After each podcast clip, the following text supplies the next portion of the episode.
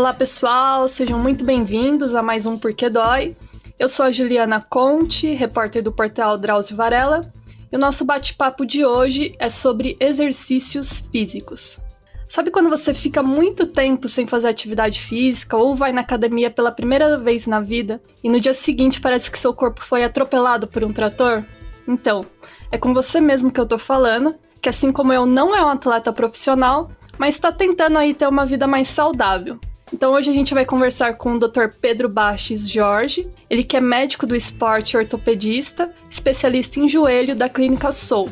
Tudo bom, Juliana? Tudo bom, todo mundo? Obrigado do convite, é um prazer estar aqui. Bom, doutor, então a gente vai começar esse bate-papo para explicar primeiramente por que que, assim, é tão comum, né, a gente ficar com o corpo meio dolorido depois de, de fazer qualquer exercício físico, principalmente para aquelas pessoas, assim, que nunca fizeram nada na vida e vão pela primeira vez na academia ou começam a correr. Por que que isso ocorre? Legal, é um tema que eu gosto bastante de falar, né? O tema da prática do exercício físico. Eu sou ortopedista e cirurgião de joelho e sou médico do esporte também. Então eu lido bastante no, minha, no meu dia a dia com dores pós-exercício físico, né, Juliana?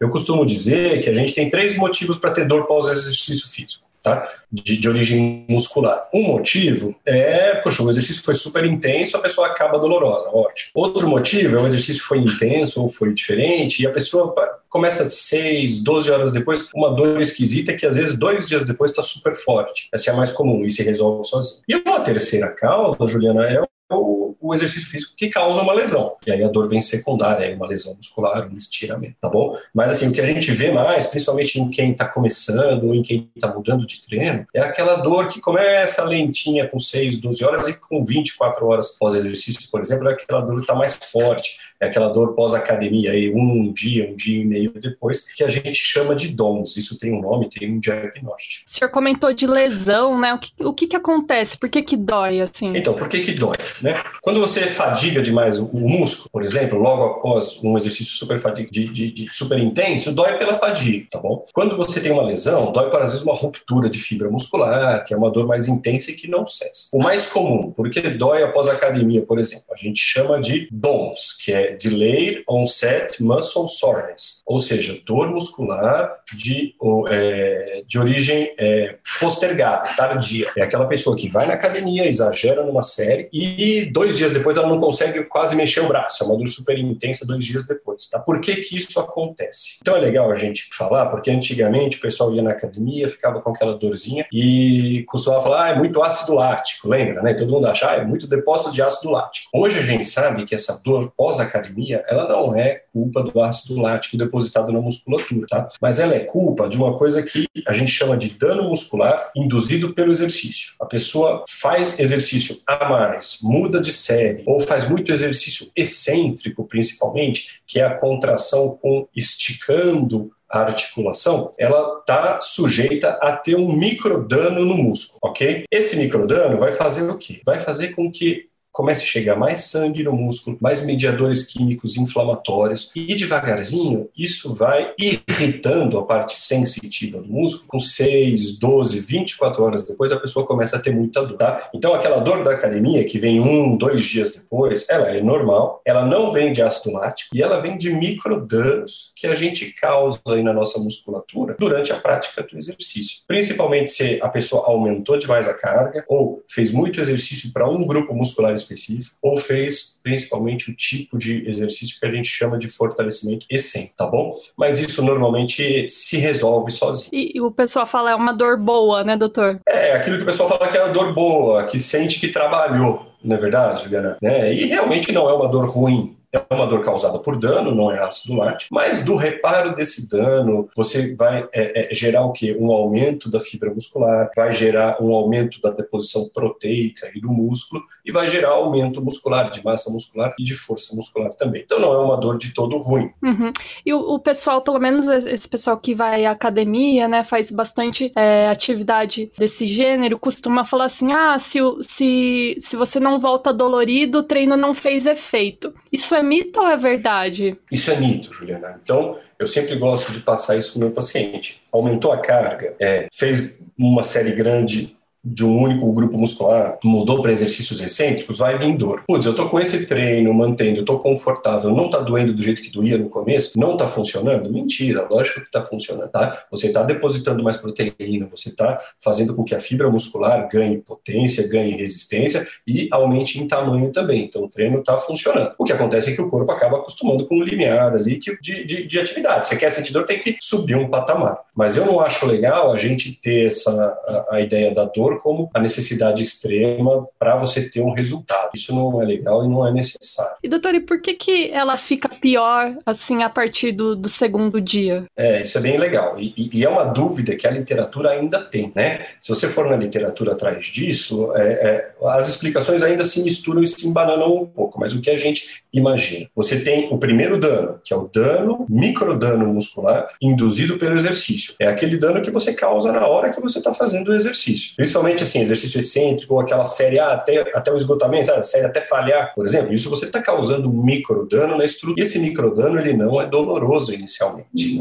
Só que ele vai gerar ali uma resposta inflamatória. O que, que vai ser a resposta inflamatória? Aumenta a chegada de sangue, né? então tem uma vasodilatação. Como o sangue aumenta o edema da região, a pessoa sente que está o músculo mais inchado, mais edemaciado. Com isso vão chegando é, pequenas moléculas que a gente chama de leucócitos e macrófagos. São moléculas da gente que estão ali para a, aumentar um pouco o processo inflamatório e começar o reparo tecidual. E com essa é, enxurrada de moléculas inflamatórias que chegam no local, os neurotransmissores sensitivos, ou seja, as pontinhas dos nervos, começam a ficar inflamados. E isso demora um período. E aí, putz, com 6 horas dói um pouco mais. Com, do, com 24 horas a pessoa tem dor pra caramba. Porque esse processo de inflamação ele vai se instalando. Eu gosto de diferenciar, assim, é bem legal essa pergunta, porque a pessoa que já sai com aquela baita dor muscular, fala, poxa, eu senti um estalo e já está doendo demais, no, imediatamente após o fim da, do, do, exercício, talvez não seja essa dor aí, entre aspas, boa, talvez já seja uma lesão. A dor, entre aspas, boa, né, do DOMS que a gente fala, ela tem essa característica que você bem falou, Juliana, ou seja, ela começa um pouco mais tardiamente e tem um pico entre 24 e 48 horas e começa a se resolver. Então, quando ela também não se resolve, pensar, opa, será que não tem uma lesão maior? Que essa dor, entre aspas, benigna, ela tem que se resolver também. Tá. Normalmente ela ameniza ali depois do do terceiro, quarto dia, né? dependendo da intensidade. Vai depender muito de pessoa para pessoa e da intensidade, você tem toda a razão. O que a gente vê, normalmente entre 24, no máximo 48 horas, ela chega num pico e desse pico ela tem que começar a cair. Se a gente for atrás, tem gente que fala que demora sete dias para cair, tem gente que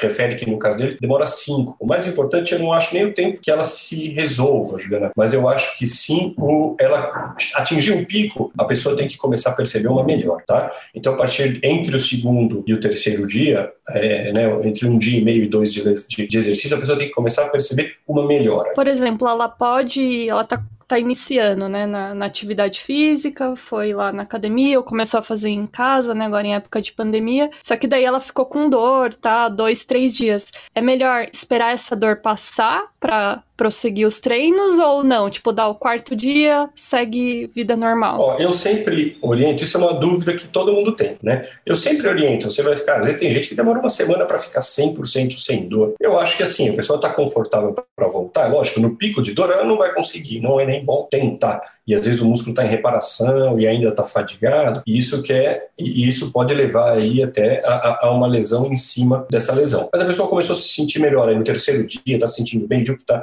declinando bem a curva de dor, eu acho que ela já está liberada para voltar. O que eu acho? Nunca procurar dor extrema, né, Juliana? Eu acho que tentar chegar num, num, num ponto de equilíbrio. É lógico, aquela dor gostosa do pós-treino, muita gente procura, mas tem que ter um pouco de cuidado putz, doeu demais, segura mais uns três, quatro dias. Da próxima vez, abaixa um pouquinho o nível do treino. Pensa se você está fazendo as séries aí, forçando demais o mesmo grupo muscular, dá uma trocadinha. Procurar uma dor muito excessiva, eu acho ruim. Agora, quanto a voltar, em três dias o negócio está se resolvendo, eu acho que já é com um pouco de inteligência a hora de pensar em treinar novamente. E, doutor, e se a pessoa, assim, tá com uma dor, assim, sabe, de repente não está acostumada com esse efeito e toma um relaxante muscular, é, o efeito esse efeito, né, que o senhor comentou de, sei lá, ganhar massa, expandir o músculo, ele acaba sendo prejudicado ou não? Não tem o nada a ver. O relaxante muscular em si, né? Eu não contraindico, principalmente se a pessoa está com bastante dor para dormir, tomar à noite, acaba relaxando um pouco, e eu acho que não vai mexer no metabolismo total. O que funciona muito bem é a pessoa tomar um anti-inflamatório, né? Só que aí são, é uma faca de dois gumes. Então, assim, eu indico? Nunca indico. Se a gente for na literatura olhar,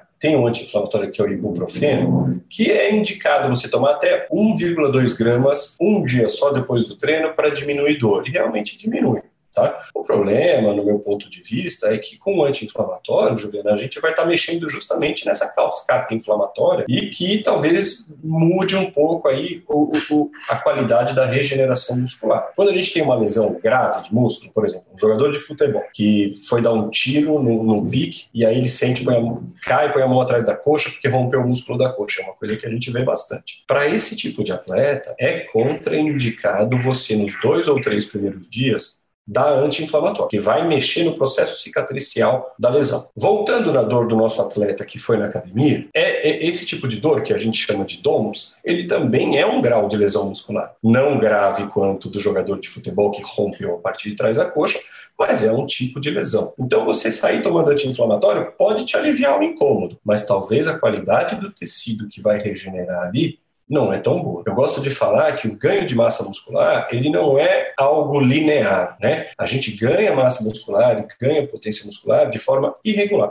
Ou seja, você faz o exercício, perde um pouco, ganha em cima do que perdeu, faz exercício, ganha um pouco, perde um pouco mais porque você lesiona, isso repara e ganha um pouco mais. Então não é como se a gente depositasse um, uma caixa em cima de outra, né? É um ganha-perde que a gente acha um ponto de equilíbrio e entre a gente lesionar um pouco o músculo, ter a dor e cicatrizar ele melhor, você tem todo um processo químico no meio, Juliana. Então, se você fica tomando muito remédio, talvez você não sinta dor mas talvez a função e a, a, a, qualidade muscular não seja tão boa. Não sei se eu expliquei, se deu para entender. Tá? Mas medicação, muito cuidado com ela. E, e no caso, por exemplo, para amenizar essa dor, seria interessante, não sei nem se é possível amenizar isso, mas, por exemplo, é, alongar antes ou depois, isso ajuda ou não vai fazer Ó, diferença? Super legal sua pergunta. Tem jeito de amenizar sim a dor, tá? Isso comprovado. O alongamento é uma coisa que gera muita discussão, né? E briga, principalmente o pessoal da fisioterapia. Não tem comprovação científica que o alongamento melhora ou não. Então a gente já discute isso bastante, tudo e o pessoal bate na tecla, olha, alongar não muda nada. Isso, se você ver a literatura, é, realmente você encontra que o alongamento não muda nada ou não. Eu tenho uma opinião que é uma opinião pessoal, um pouco distinta, que eu nunca contraindico o alongamento. Porque tem gente que vai fazer exercício e não consegue, se alongou a vida inteira, quer continuar se alongando, entendeu? Então eu nunca contraindico, eu acho que vai do costume de cada um. Ah, se o alongamento vai dar menos dor ou mais dor? Cientificamente, não está comprovado que mude alguma coisa. Mas eu vejo isso pela, pelo gosto pessoal de cada um. Quem está acostumado a fazer se alongar, é óbvio que eu não vou contraindicar, tá? O que, que muda entre alongamento e aquecimento, por exemplo? O aquecimento muda. O aquecimento a gente sabe que muda. Porque você preparar aquela região que você vai trabalhar, aqueles grupos musculares que você vai trabalhar com um aquecimento prévio, é legal. Você aumenta o aporte, você vasodilata a região, aumenta o aporte de, de nutrientes por via sanguínea e prepara essa região. Então, o, o aquecimento a gente sabe que tem uma função benéfica. Agora, para dores, o alongamento muda ou não muda? Acho que não. O aquecimento prévio talvez mude. O que realmente muda para essa dor pós-academia que a gente sabe e cientificamente comprovado? O frio local, tá? Então, o frio, principalmente nas primeiras 48 horas, aqueles banhos de imersão realmente podem ajudar, ou mesmo o frio local. Por quê? Porque ele vai promover um pouco de vasoconstrição e aquela inflamação não vai ser tão exacerbada. Então, você colocar uma bolsa de gelo, uma coisa assim, é legal. Depois que passou um tempo, é, o calor local também chega a fazer algum sentido. Mas se você preparar, perguntar para mim, Juliana, o que eu gosto, peguei um pouco pesado de bíceps, por exemplo, eu vou lá, um pouco de bolsa de gelo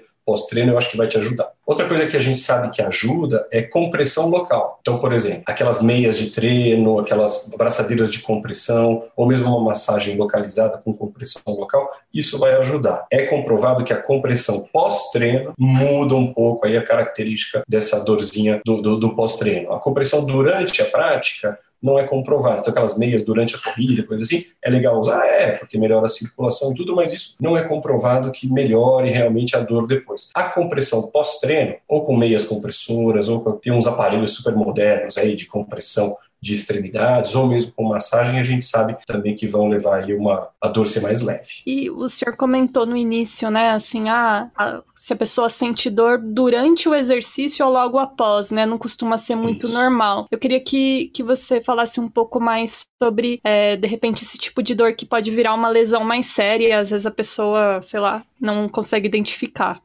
Certo. Então são três dores. A dor durante o exercício que você fadigou e o músculo está super cansado e você sente aquela dor de que você não consegue mais, você foi até um certo limite. Essa dor é lesão? Ela não é lesão. Essa dor pode ser, pode estar causando uma micro lesão, que dois dias depois vai gerar a dor que a gente conversou. Mas essa dor é assim, mais da fadiga. Tem a dor que, por exemplo, a pessoa está fazendo um exercício de força e sente um estalo e uma dor fora do comum, uma dor sub, e que essa fica e não melhora com, é, é, com o repouso. Essa pode ter sido uma lesão mais complexa de músculo, tá? Mas não tem como a pessoa não saber, ela vai saber diferenciar, porque nessas, normalmente, ou acontece um estalo, ou às vezes mesmo um barulho audível, e é uma dor lancinante. Tá? É, e a dor no final do exercício, né, um dia e meio, dois dias depois, ela vai vir depois disso que a gente comentou aqui, que é esse treino né, pouco mais pesado, e você tem essa dor, que o mais importante dela, Juliana, é a partir do momento que você sente que chegou no auge de dor, ela começar a se resolver relativamente sozinha, tá bom? Putz, eu tô com essa dor, eu acho que é a dor de dois dias depois, mas ela faz três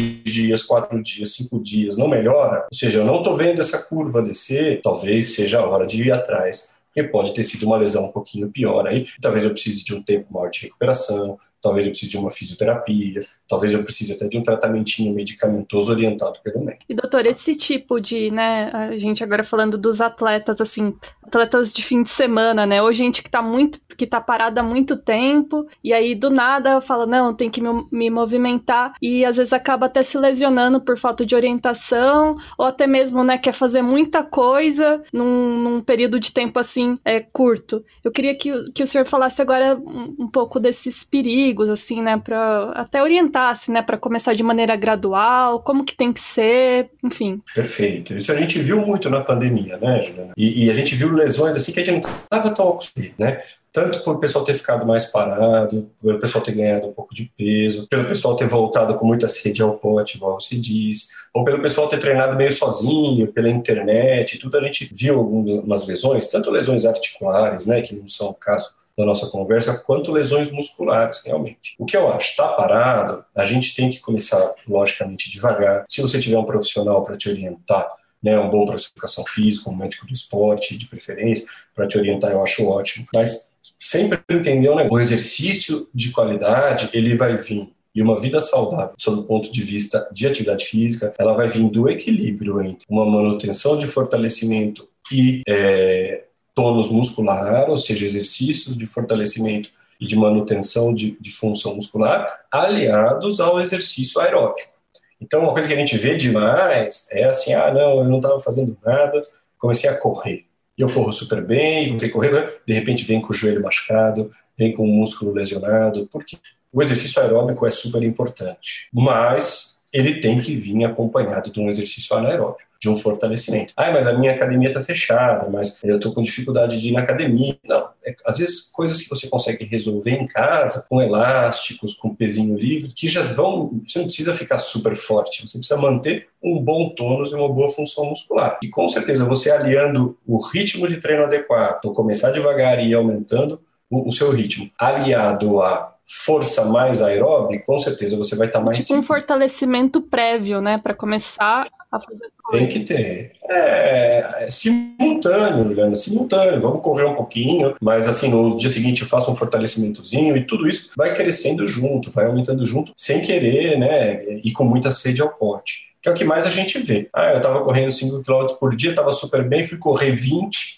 machuquei a panturrilha. Ah, lógico. Fez musculação? Não fiz. Então é, é, super simples. É a gente, se você tiver a possibilidade de um acompanhamento, aí nota 10. Mas basicamente a receita para o sucesso de quem está parado um pouco de fortalecimento, um pouco de aeróbico, uma boa alimentação com boas noites de sono, que muda tudo, né? principalmente na regeneração muscular, um aporte de proteína adequado. Então, isso, é, seguindo essa receitinha, a tendência é a gente ir evoluindo no esporte sem lesão. Tá? Uhum. Só para quem não, é, acho que é até bom reforçar, né, para quem está ouvindo e às vezes não entende muito ou não sabe, mas fortalecimento, né, doutor? Por exemplo, vai correr, é, prepara antes, né, os músculos da perna, panturrilha, vai andar de bicicleta, mesma coisa. Sem dúvida, está certíssimo. Por quê? Porque é muito comum a gente ver a pessoa chegar com uma lesão na perna, por exemplo, que ela teve a lesão correndo. Aí você pergunta, poxa, mas na academia você não fortalece esse grupo muscular? Ah, não, doutor, eu já faço corrida para perna. Então na musculação eu só trabalho membro superior. Então é um, um erro comum ainda que acontece a pessoa achar que basta, né? Porque eu já corro, porque eu já pedalo, eu não trabalho membro inferior. Isso é um erro comum mais do homem que da mulher, as mulheres gostam mais de fazer é, exercício anaeróbio para o membro inferior, mas é um erro que acontece, sabe? E assim, não precisa ser a, a, a, não precisa ser um treino super exaustivo de membro inferior. É só a gente atingir um bom equilíbrio entre glúteos, coxas e panturrilhas. Né? Entender que o membro inferior ele começa na cintura pélvica, na cintura. Então, um equilíbrio de abdômen e glúteo é super importante para o seu joelho funcionar bem. Né? Então, o, o, é, é, um pouco de é um treino de meia hora de glúteos, abdômen, coxa e perna já vai proteger o ciclista, já vai proteger o corredor, já vai proteger a pessoa que gosta de jogar futebol com mudança de direção e tudo. É importantíssimo.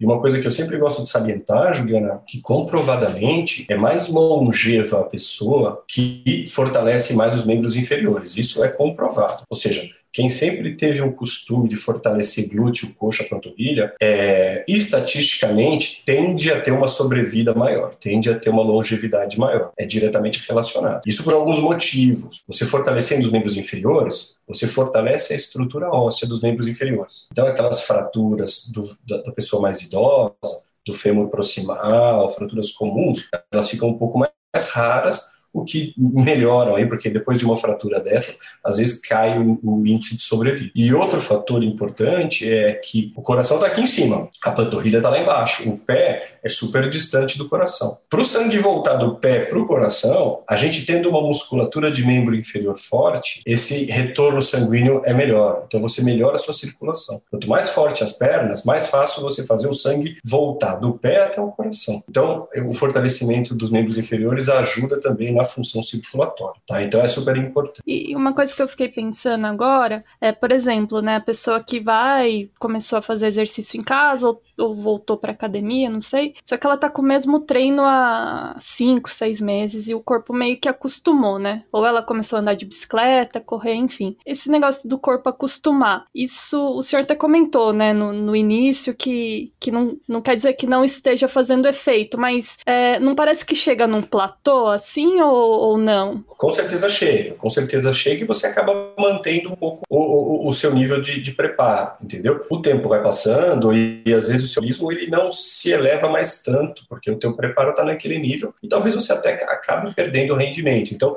pequenos estímulos que vão aumentando o treino, aumentando a resistência, são importantes, né? Ficar sempre com o mesmo treino é confortável, mas primeiro que enjoa, né? Segundo, que o metabolismo acostuma, então não tem mais aquele mesmo efeito. E terceiro, que você não sobe em patamar de, de, de, de, de, é, de função, não sobe em patamar de. É, não melhora né, na atividade. Então eu acho que sempre estímulos são importantes, não visando ter dor pós-treino. Né? Lógico que num desses estímulos você vai ter aquela dor, você pode ter a dor de novo, né? No pós-treino, tudo bem, mas aquela dor que entre aspas, saudável, mas visando melhorar sempre de, de, de capacidade de, de, função. Agradeço mais uma vez pelas explicações. Eu que agradeço também o convite. Obrigado a todo mundo, gente. Obrigado, Juliana. E bom, é, eu aproveito aqui então para deixar um recado rápido, né, para quem tá ouvindo a gente, que o Porquê Dói a gente publica uma vez por mês, então não deixe de assinar o nosso feed nos agregadores de podcast e seguir as redes do portal Drauzio Varela, porque lá você também encontra também outros podcasts da casa, como o Drauzio Cast, o Saúde Sem Tabu e o Outras Histórias. Obrigada, gente, e até a próxima.